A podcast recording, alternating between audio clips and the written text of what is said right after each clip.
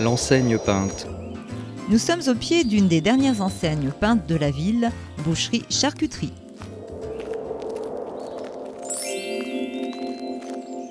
Vous allez maintenant monter la rue de l'église et serpenter d'un numéro à l'autre pour y repérer quelques éléments du petit patrimoine communal. Vous savez, ces petites choses anodines, témoins de notre quotidien et dont André Malraux avait commencé à faire l'inventaire national.